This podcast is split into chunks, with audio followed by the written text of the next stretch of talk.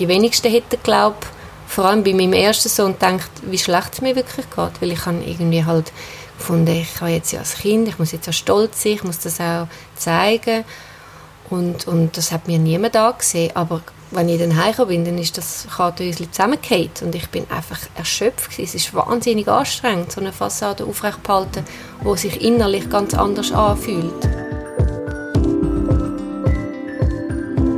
Mal ehrlich, der Podcast von Any Working Mom. Ich bin Andrea Jansen. Und ich bin Anja Knabenhans.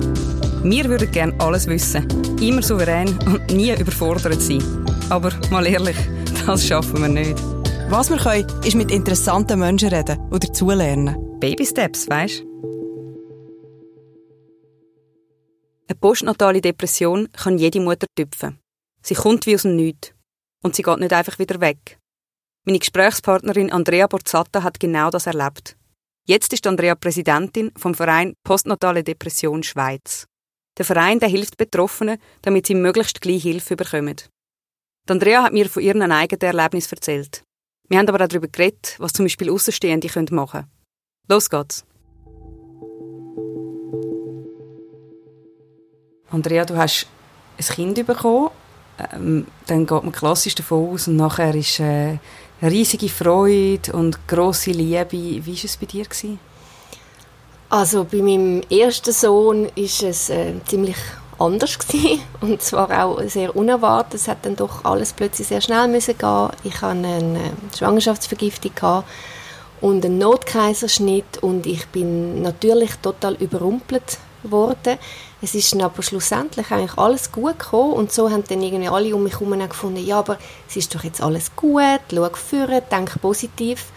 Und das Gefühl, eben, es kommt alles gut, das hat sich bei mir einfach nie eingestellt. Also ich bin, mein Alltag ist einfach total geprägt durch Ängste. Natürlich hat das auch ein bisschen damit zu tun gehabt, wie wir gestartet sind. Also mein Sohn ist natürlich auch sehr klein gewesen. Alle haben mir gesagt, er müsse doch zunehmen er müsse doch jetzt mal trinken und das hat er eben nicht so gut gemacht. Habe mich natürlich umso mehr irgendwie als schlechte Mutter gefühlt. Also er hat nicht genug lange in meinem Bauch bleiben und dann habe ich auch noch das mit dem Stillen irgendwie nicht wirklich angebracht. Ich habe es dann aber durchgestiert, relativ lang. Ähm, und bin aber einfach total prägt durch die Ängste und Sorgen um mein Kind. Und, und wie war denn dein Alltag, so die, erste, die ersten Wochen mit Baby daheim?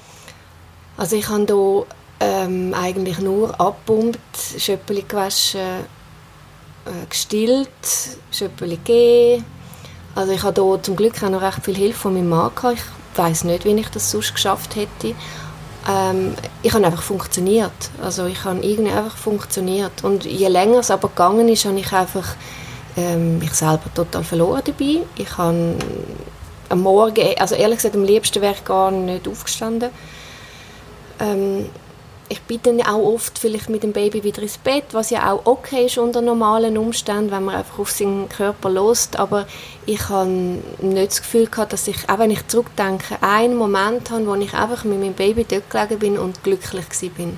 Ich bin eigentlich immer angespannt gewesen, voller Ängste und Sorgen, habe schon wieder an die nächste Mahlzeit gedacht und ja, also ich habe mich dann fast zwingen, mal rauszugehen. Ich habe gewusst, das ist wichtig fürs Baby. Also ich möchte ja alles gut machen eigentlich. Das habe ich dann irgendwie auch gemacht. Ähm, aber immer einfach total angespannt. Innerlich ein, eigentlich ein extremer Stress. Also konstant höchstes Stresslevel. Also wenn du dein Baby angeschaut hast, ist es für dich mehr ein Stress und nicht so ein oh, das Gefühl, wo man so irgendwie meint, man müsse es empfinden? Also ich habe eine unendliche Liebe empfunden.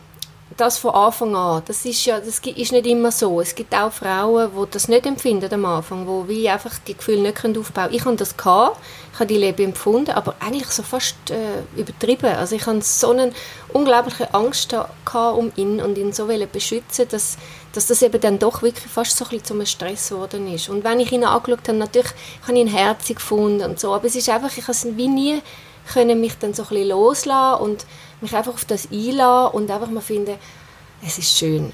Es ist einfach nur wie ein, es ist wie so eine, äh, eine Last gewesen, eine große Last, die ich wie einfach nicht können loswerden.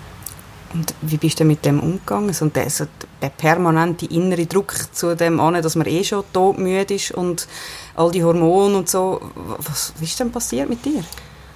Also ich glaube, am meisten gelitten so am Anfang hat wahrscheinlich mein Mann, weil ja, er ist natürlich dann teilweise so ein bisschen der Blitzableiter gewesen. An wem hätte ich sonst auslassen Weil gegenüber außen habe ich das nicht gezeigt. Also ich glaube, nicht einmal meinen Eltern habe ich in dem Moment gezeigt, wie es mir wirklich geht, weil alle mir ja gesagt haben, ja, es ist schon etwas Wunderbares, gell? Und ich habe irgendwie nur so gedacht, okay, ja, habe irgendwie so ein bisschen gelächelt und genickt und habe innerlich gefunden, nein, eigentlich überhaupt nicht. Und ich habe mich aber nicht getraut, das zu sagen. Und mein Mann hat natürlich das alles gesehen und, und hat auch Einblick gehabt, hat, eben hat mir auch sehr viel geholfen. Und trotzdem habe ich halt einfach zwischendurch wie nicht mögen. Und dann war er so ein bisschen der Leidtragende. Ähm, ich glaube, so ein bisschen die Kehrtwende ist dann gekommen. Ich, bin, eben, ich habe all das gemacht, was die Mütter machen, die gesund sind. Ich bin ins Babyschwimmen, ich bin zu der Mütter- und Väterberatung. Ähm, ich habe die Termine gemacht und habe mich dort zusammengerissen. Aber bei, dem, beim, äh, bei der Mütterberatung bin ich dann doch regelmäßig, wenn mich jemand gefragt hat, wie es geht, habe ich gekühlt. Und dann hatten die irgendwann mal gesagt, ich glaube, ich komme sie mal die Heim besuchen. Ich fand ja okay. Und dann ist sie heimgekommen und hat äh, mir dann, ich muss jetzt sagen, im Nachhinein vielleicht nicht so auf eine sensible Art und Weise, aber sie hat mir dann gesagt, haben Sie sich schon mal überlegt, Antidepressiva zu nehmen? Okay, also geht BAM irgendwie. Genau, und ich habe so gefunden, Antidepressiva, ich? Also ich habe irgendwie, ja, damals einfach auch noch äh, eine andere Vorstellung gehabt, was das ist und was das mit einem macht. Und habe dann aber natürlich durch das angefangen, mich ein bisschen informieren, habe nachgelesen und bin dann eben auch auf den Verein gekommen und habe dort Symptome gelesen und habe gemerkt, das bin ich. Also all das, was dort steht, das bin genau ich. Also der Verein Postnatale Depression Schweiz. Genau. Und ehrlich gesagt hat es mir noch gut getan, hier einmal einen Namen zu haben für meinen Zustand. Also nicht mehr einfach nur das Gefühl haben, ich bin irgendwie unfähig, ich bin schwach, das haben ja alle anderen von mir auch schon geschafft, wieso schaffst du es nicht? Sondern ich habe gemerkt, es ist glaube mehr, es ist glaube wirklich nicht nur einfach aufgrund von der Anfangsgeschichte und, und dem Stress, dass es mir nicht gut geht, sondern es geht wirklich richtig Krankheit.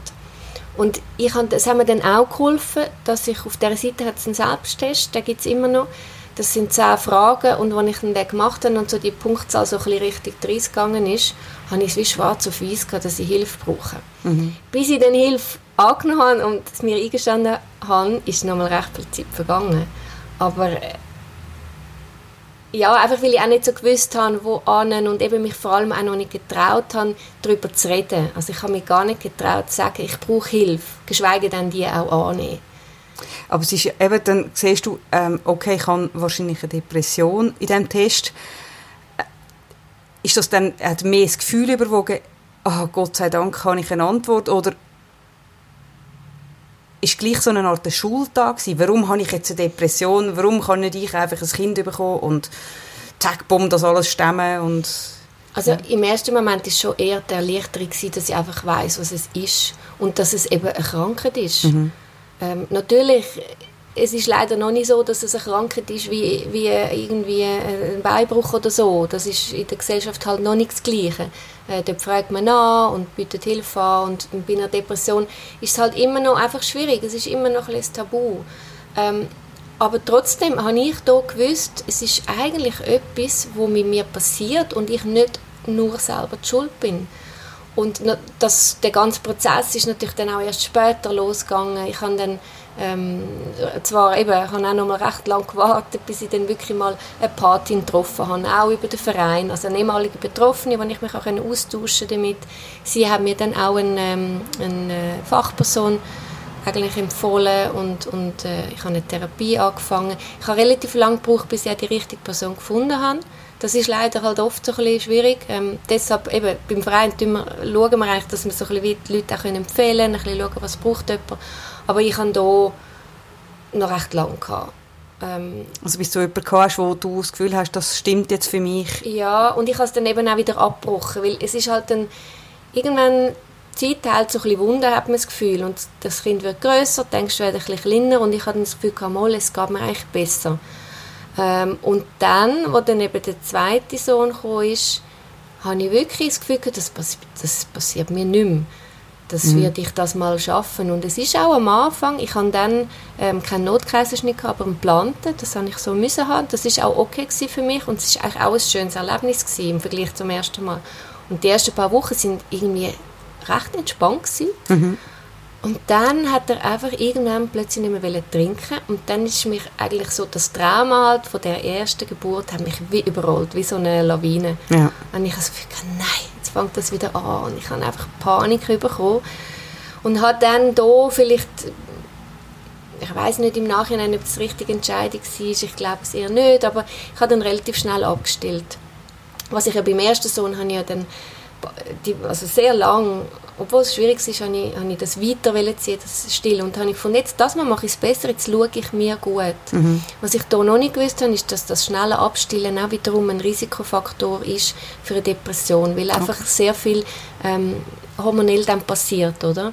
Und das wiederum erst recht einem kann in ein Loch hineinstürzen. Und das ist dann bei mir auch passiert verbunden damit, dass der Kleine zuerst Milch nicht vertreibt hat und ich mir Vorwürfe gemacht habe. Ähm, und das ist dann so ein, ein Teufelskreis gewesen, bis ich dann, als er etwa sieben Monate war, gesagt habe, oder gemerkt habe, es, geht nicht mehr. Ich schaffe, ich es einfach nicht mehr. Ich schaffe keinen Tag mehr. Mhm. Und wenn es den Knopf gegeben hätte, den ich hätte drücken und es hätte mich nicht mehr gegeben, dann hätte ich den gedrückt. Aber klar, ich habe natürlich irgendwie von meinen Kindern weiter sein und habe dann da gefunden, okay, jetzt muss ich etwas machen.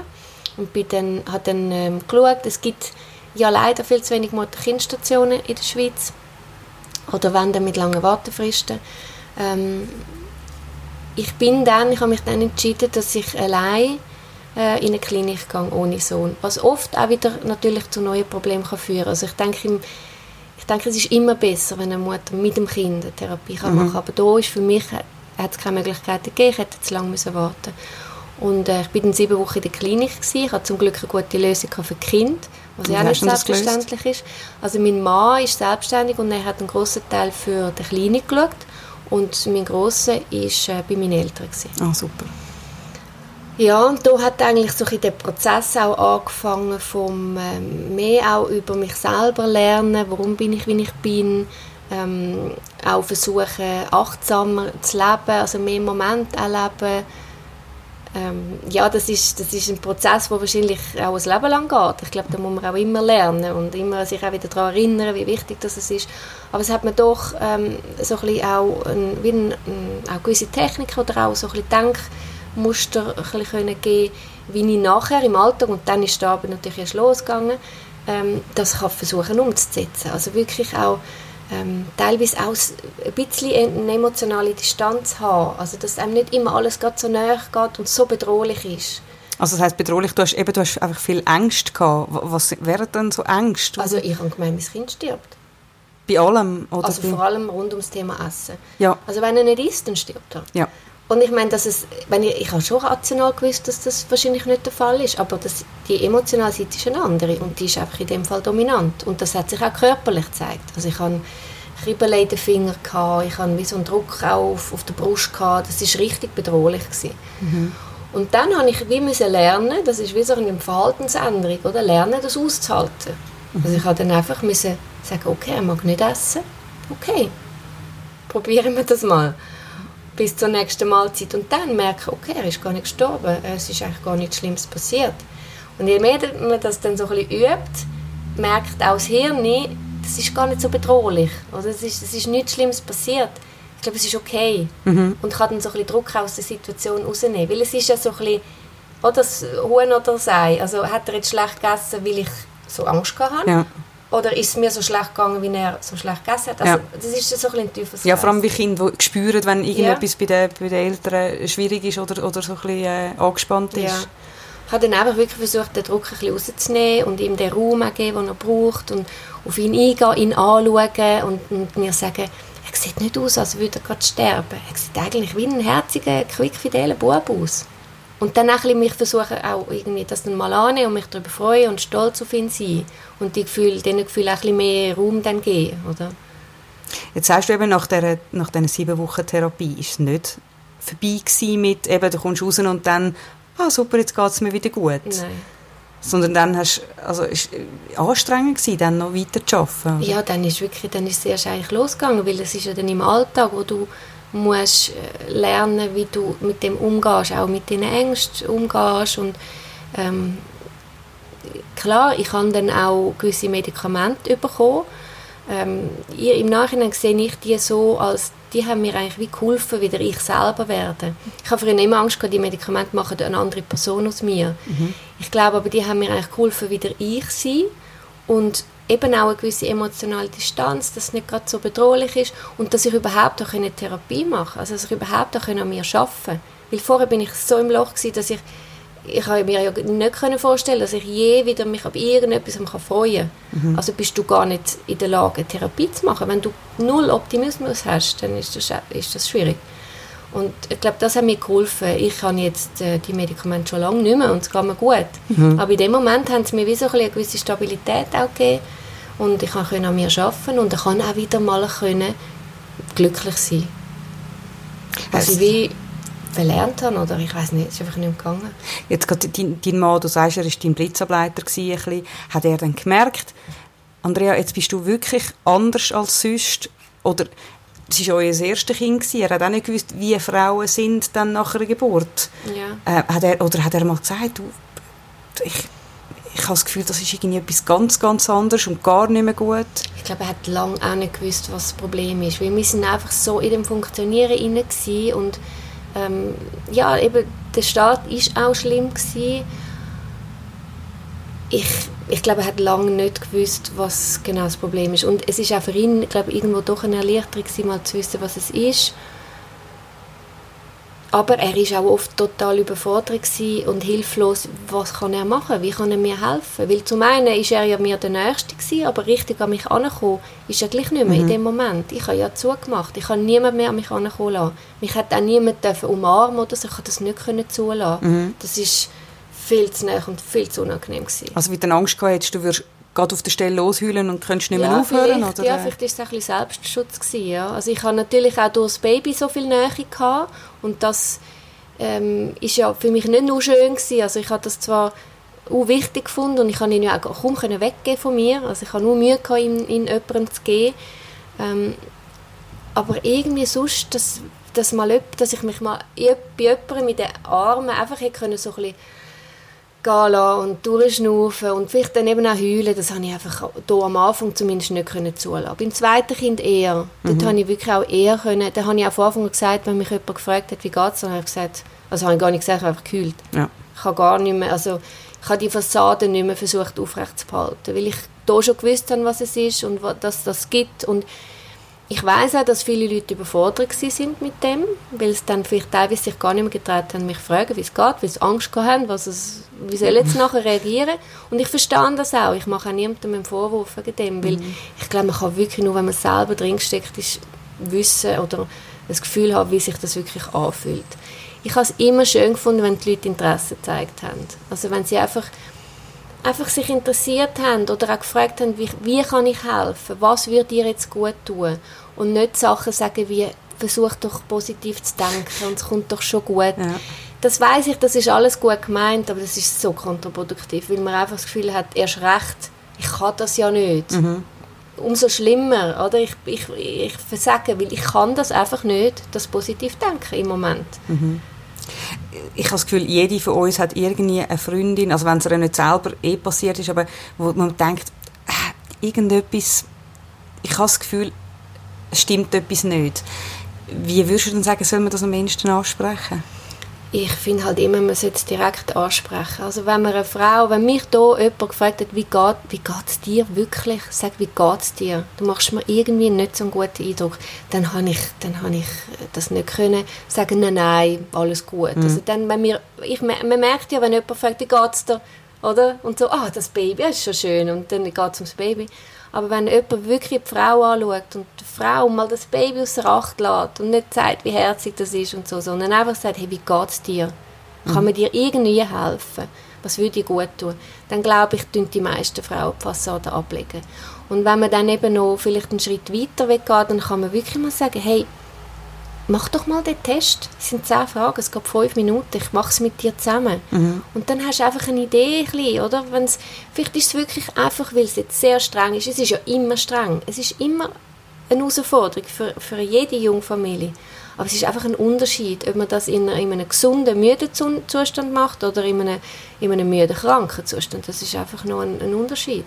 Und, der, und so ein Test, finde ich, halt, gibt einem dann wirklich einen Anhaltspunkt, ob man Hilfe braucht oder ob man vielleicht einfach mal ein bisschen muss, einfach schlafen muss. Mhm. ja. Eben so der Unterschied Baby Blues, postnatale äh, Depression oder postpartale, wie man auch sagt. Ähm, was ist denn für dich so konkret der Unterschied zwischen diesen zwei Sachen? Also der Baby Blues, der haben ja sehr viele Frauen. Das sind bis zu 80 Prozent der Frauen, die das haben. Und das geht ein paar Tage bis, man sagt so maximal zwei Wochen. Und wenn nach diesen zwei Wochen dann die Gefühle, und die Gefühle sind recht ähnlich auch zu einer Depression. Also es ist wirklich, man ist auch tief betrübt und man ist überfordert, man ist traurig. Wenn die Gefühle aber nach zwei Wochen nicht wieder weggehen, dann, und der Übergang ist oft flüssend, dann kann es eben auch Richtung Depression gehen. Und ich weiß, es gibt immer noch viel auch Missverständnisse. Wir haben auch oft Frauen gesagt, ja, ja, das habe ich auch gehabt und so. Ja, zum Glück geht es wieder weg. Nein, eine Depression geht eben nicht einfach wieder weg. Und das ist eben auch der Unterschied. Dann braucht man wirklich Hilfe. Mhm. Und es ist einfach ein Unterschied und man darf das nicht verwechseln. Ja. Also Depression ist, geht in keinem Fall eigentlich dann einfach so weg? Es oder sie verschwindet einfach so ein bisschen, oder? Es kommt natürlich auch auf die Schwere von der Depression an. Ich meine, es ist auch nicht immer nötig, dass man Medikament muss nehmen ähm, Und natürlich gibt es auch Fälle, wo die Frau das selber schafft. Es ist einfach oft unnötig, dass mhm. sie allein muss dadurch, weil es gibt Hilfe. Und es ist halt auch oft so, wenn man das Grundproblem vielleicht nie richtig angegangen ist, ähm, dass vielleicht dann die Depression einem das Leben lang begleitet oder auch in einer anderen Situation wieder stärker vorkommt. Und ich sage nicht, ich glaube auch meine Depression wird mich ein Leben lang begleiten, aber so in der akuten Phase ist es, ist es so dominant gewesen, dass es nichts mehr anders Platz. Es hat nur noch die Depression gegeben, wie so ein schwarzer Fleck, der einfach alles andere überdeckt. Und jetzt ist so der schwarze Punkt, der ist einfach irgendwo. Mhm. Ich bin mir dessen bewusst, aber es tut überhaupt nicht mehr mein Leben dominieren aber es, es macht, tut mich vielleicht teilweise immer wieder daran erinnern, dass man eben ein bisschen bewusster muss auch leben dass man ähm, das ist ja nicht immer einfach. Also ich meine, das ist ja immer etwas, wo man auch wieder ein bisschen lernen muss, aber es erinnert mich einfach auch immer wieder daran. Und ja, manchmal bin ich auch noch traurig. Ich bin traurig, dass ich keine schöne Zeit mit meinen Babys hatte. Ja, aber irgendwo ist es halt dann auch zu akzeptieren, dass das jetzt mein Leben ist mhm. und dass ich jetzt umso mehr meine Kinder versuche zu geniessen. Also ich habe das Gefühl, ich habe jetzt eine sehr gute und intensive Beziehung zu meinen Kindern. Klar frage ich mich manchmal auch, was, ist, was hat das jetzt auch mit ihnen gemacht, oder? Und da kommen auch manchmal so ein bisschen Vorwurfsgefühl auf und ich sage mir dann einfach, hey, look, du hast gemacht, was du hast können. Es ist wie nicht in deiner Macht gelegen. Du bist krank gewesen. Mhm. Ähm, gerade jetzt da eben das Gefühl, es ist krank, es gibt, äh, es gibt Mütter, die gegenüber ihren Kindern eben keine Liebe können empfinden am Anfang oder extreme Aggressionen empfinden.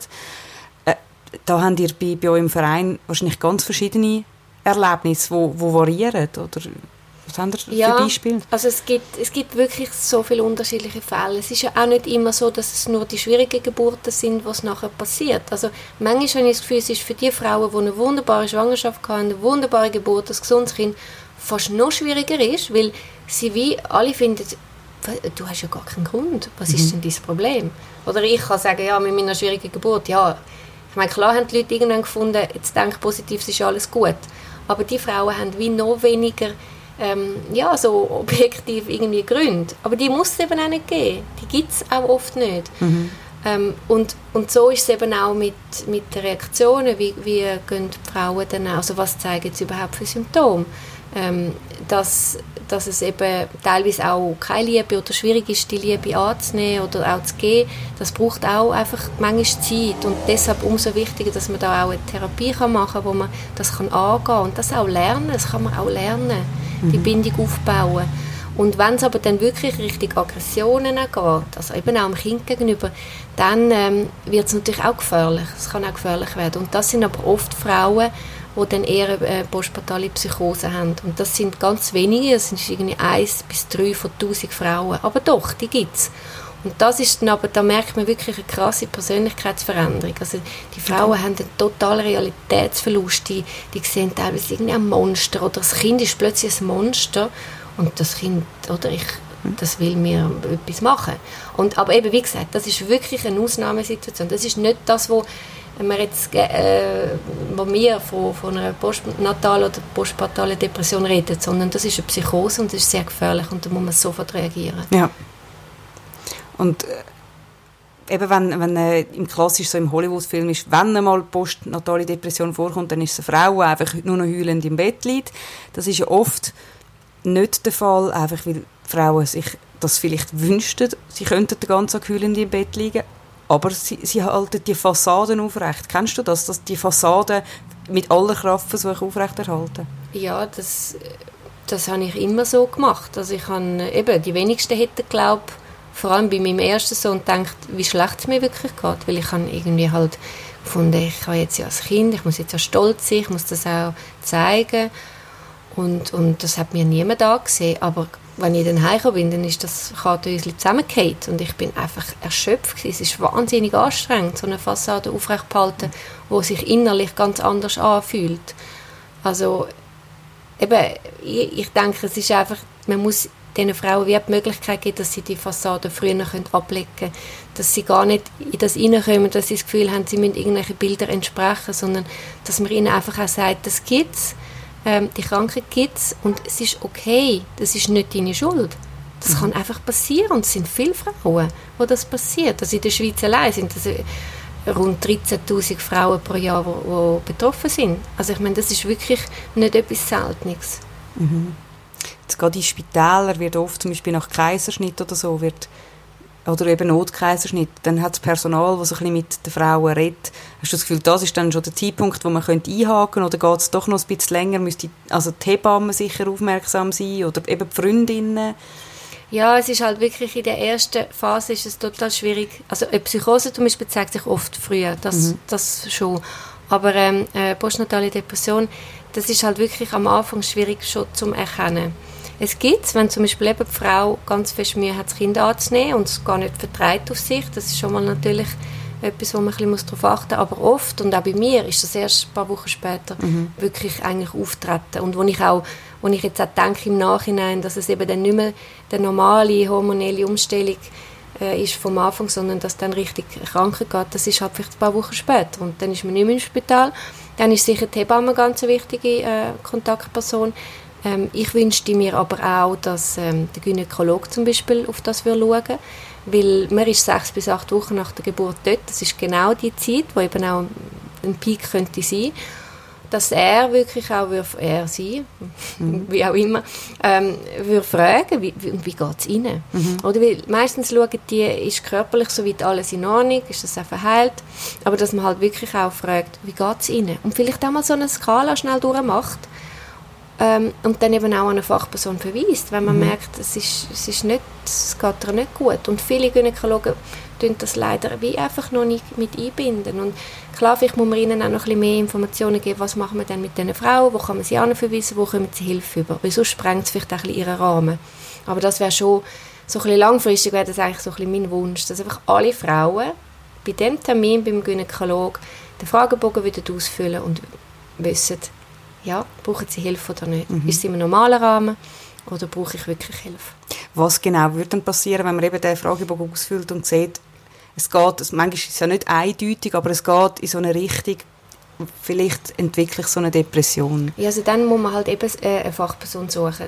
Wir, wir helfen den Frauen, wenn sie das äh, suchen. Wir, sie rufen bei uns an und dann, oder schreiben das Mail und dann schauen wir, wo, wo ist die Person die Heime, welche Leute kennen wir auch, Fachleute, die spezialisiert sind in diesem Umfeld. Wir haben auch eben Patinnen, das sind so ehemals betroffene Frauen in der ganzen Schweiz, wo dann diesen Frauen helfen können. Also oft hilft es einfach auch noch mal mit jemandem zu reden, wo das genau Gleiche durchgemacht hat. Es ist ein anderes Gespräch als mit einem Arzt. Mhm. Oder?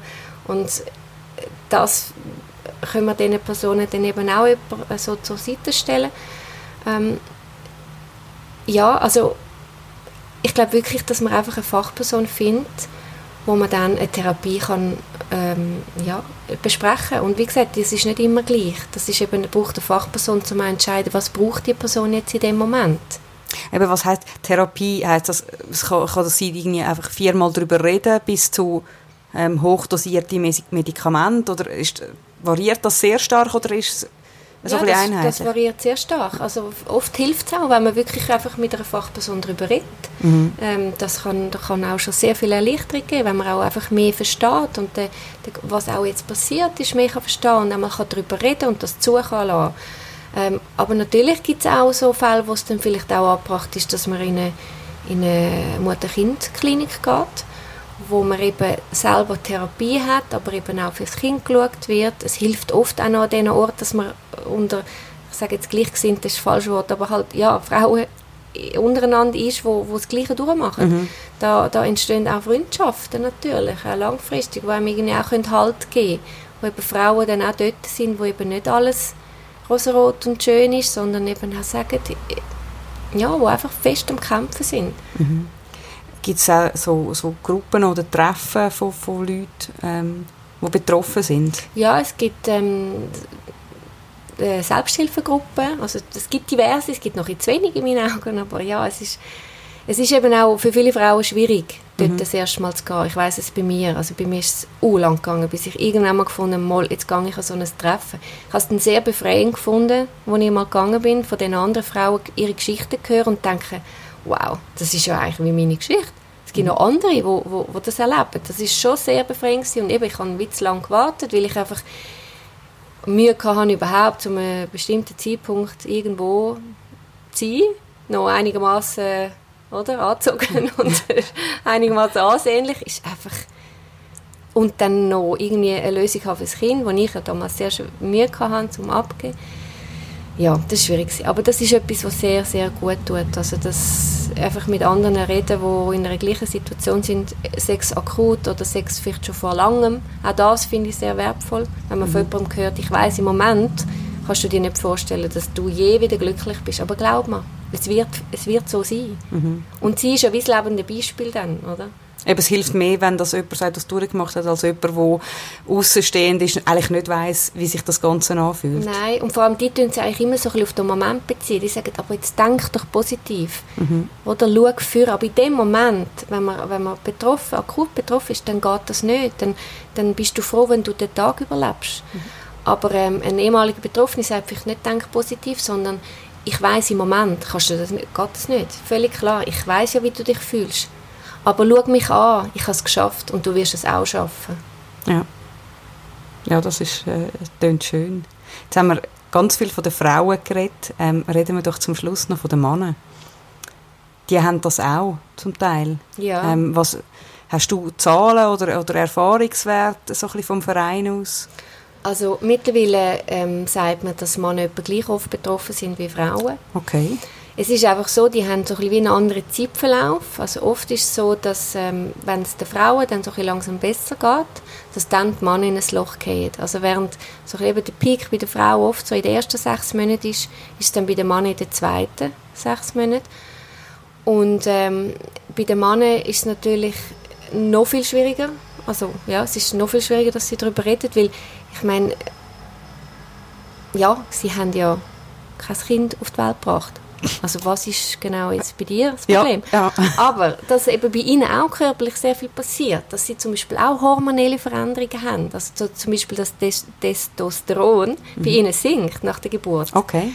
Weiß man wie nicht. Und ja. auch das, wenn man das dem Mann ein bisschen erklärt, dass es jetzt eigentlich von der Natur gewollt ist, dass er sich ein bisschen, ein bisschen schwächer fühlt, ein bisschen häuslicher, ein bisschen, oder? Dann, dann hilft das auch ihnen. Mhm. Und was wir jetzt eben vor allem auch, wir haben ähm, kürzlich eine Studie gemacht mit der Hochschule Luzern, dort haben wir herausgefunden, also die haben dann verschiedene Studien angeschaut und man hat dann ähm, festgestellt, dass wenn die Mutter betroffen ist, dass die Chance, dass nachher der Vater auch noch in eine postnatale Depression hineingeht, ist bis zu 50 Prozent. Also wow. je nach Studie, es gibt, also es ist wirklich also auf alle Fälle markant erhöht. Ja. Also das heißt, man muss diesen Männern wo man weiß, dass der Frau nicht gut geht, muss man eben auch schauen. Und da gibt es noch gar nichts. Also es gibt kein Angebot. Oder es ist halt auch oft so, dass sie wie nicht, sie haben ja nicht irgendwo einen, einen Ort, wo sie regelmäßig angehen. Also man, man Eben die Hebammen haben es nicht, die Gynäkologin haben es nicht. Ja. ja. oder? In dem Zeitpunkt sowieso dann nicht mehr. Hm. Und ähm, ja, ich glaube, da gibt es noch unglaublich viel zu tun, dass man eben wirklich auch Angebote definiert, dass man auch Möglichkeiten findet, die Männer abzuholen. Es, das muss auch vielleicht auf eine andere Art und Weise passieren. Ich glaube, es ist auch oft zum Beispiel hilfreich, wenn das Männer sind. Also mhm. Männer brauchen vielleicht auch in dieser Situation einen männlichen Therapeut, oder? Mhm. Eine männliche Fachperson. Und von denen gibt es halt auch zu wenig. Also ich glaube, da kommt schon noch recht viel auf, auf uns zu. Oder wo, wo wir jetzt auch als Verein sagen, wir wollen die Männer auch mit einbinden, weil sie sind der Hauptunterstützungsfaktor für die Frauen oft, ja. oder? Und ähm, ja, es gibt einfach wie nichts, wo ihnen hilft. Oder beziehungsweise niemand, der mal fragt, und, und wie geht es denn auch dir? Und bei uns sind auch immer mehr Männer, die anrufen. Mhm. Ähm, manchmal oder meistens für die Frau zuerst. Sie suchen Hilfe für ihre Frau. Okay. Und wir sagen dann halt einfach auch, oder wir haben das einfach auch eingebunden, dass wir auch immer fragen, und wie geht es eigentlich ihnen? Und dass man das einfach auch ein bisschen versucht herauszufühlen. Mhm. Oder, äh, ist jetzt wirklich die Hauptsorge um die Frau da oder ist er wirklich einfach auch fest am Kämpfen und das ist oft der Fall. Ja. Und dass man dann einfach zu einem späteren Zeitpunkt, wenn man vielleicht auch wirklich gutes äh, Setup für die Frau gefunden hat und, und, und, und sie auf dem Weg zu der Besserung hat können unterstützen, dass man dann einfach nochmal auch nachhakt und wie geht es jetzt am Mann. Mhm. Hast du das bei deinem Mann dann auch gemacht oder hast du zu dem Zeitpunkt gar noch nicht gewusst, dass Männer könnten betroffen sein? Nein, das ist mir noch nicht so bewusst gewesen, ehrlich gesagt, dass mhm. das so ist. Ähm, ich habe, also mein Mann hat extrem gelitten. Ich glaube, er ist einfach wahnsinnig, ein, ein starker eigentlich. Ein, ähm, er hat das so viel auch gegeben, oder? Und, und hat, ist wahnsinnig auch zu kurz gekommen in dieser Zeit. Mhm. Und, hat dann, ähm, glaube teilweise schon auch wie so ein bisschen sich selber vergessen, also so ein bisschen seine Bedürfnisse und was ist für ihn wichtig vergessen. Und das hat er und muss er glaube auch heute noch wie wieder ein bisschen lernen auch, oder so ein bisschen prägt durch die Zeit. Ja. Dass er jetzt wirklich so in eine Depression verfallen ist, ähm, nein, eher nicht, aber so gewisse depressive Symptome, also ein bisschen Antriebslosigkeit und wie nicht mehr mögen, auch ein bisschen gewisse Aggressivität, das habe ich schon auch feststellen. Mhm. Ich kann da wie einfach irgendwie ja, ich bin natürlich auch mit mir selber genug beschäftigt gewesen. Ja, aber ich wäre auch froh gewesen, es hätte mal ihn jemand gefragt und ihm Hilfe angeboten. Mhm. Ja, aber weil man sich das Gefühl hat, er, eben, du sagst, er ist ein Starker, nach außen hat man ja. und, und wie es vielleicht innen aussieht ja. oder dass, dass das eine wahnsinnige Anstrengung ist, ist sieht man dann wirklich vielleicht manchmal nicht oder sie kommen Lob über, dass sie das so gut machen und können in dem Moment wie nicht sagen, aber eigentlich mag ich auch nicht. Ja. Und es sind auch hohe Erwartungen an die Männer heutzutage. Mhm. Ich meine, die müssen so präsent sein, die Heime und alles für die Familie machen, erfolgreich im Job. Ähm, irgendwie halt auch noch fit und alles. Also ich meine, ja, man erwartet auch viel von ihnen, so wie eben bei den Frauen auch. Mhm. Aber bei dem Mann ist es wie noch so, es ist einfach so. Und ja, ja also erfüllt das gefälligst. Ja. Und ja, mal bis die und vielleicht noch einen Tag Mom, äh, Papi-Tag oder äh, unternehmen auch etwas mit diesen Kindern und dass, dass die Mann einfach auch einen Anschlag können Vor allem dann, wenn sie eben noch kranke Frau die haben. Das muss man sich schon bewusst sein. Mhm. Äh, Frage zum Schluss als Präsidentin vom Verein Postnatale Depression Schweiz. Was wünschst du dir so für die Zukunft von, von dieser Thematik? Also ich wünsche mir zum einen, dass Frauen sich nicht mehr schämen über ihre Gefühle reden. Dass, wenn man sie fragt, wie geht es ihnen, dass sie ohne schlechtem Gewissen können sagen, mir geht es nicht gut. Und dass sie dann eben auch können Hilfe annehmen können. Dass sie wirklich auch können sagen ich, ich glaube, ich schaffe es wie nicht allein. Und auch können sagen, was ihnen vielleicht jetzt in dem Moment helfen will. Und ich wünschte mir aber auch, dass es irgendwann in der Schweiz ein flächendeckendes Screening gibt wo man eben bei allen Frauen schaut, sechs bis acht Wochen, eben beispielsweise beim Gynäkolog, wie geht es ihnen und dann einen, einen konkreten Behandlungspfad hat. Mhm. Was macht man mit den Frauen, die eben eine höhere Punktzahl haben, zum Beispiel bei dem EPDS-Fragebogen. Ja, und dass man dann eben konkrete Hilfe kann anbieten und dass man einfach so den Leidensweg von diesen Frauen, die so lange oft allein kämpfen, dass man den kann verkürzen kann. Mhm.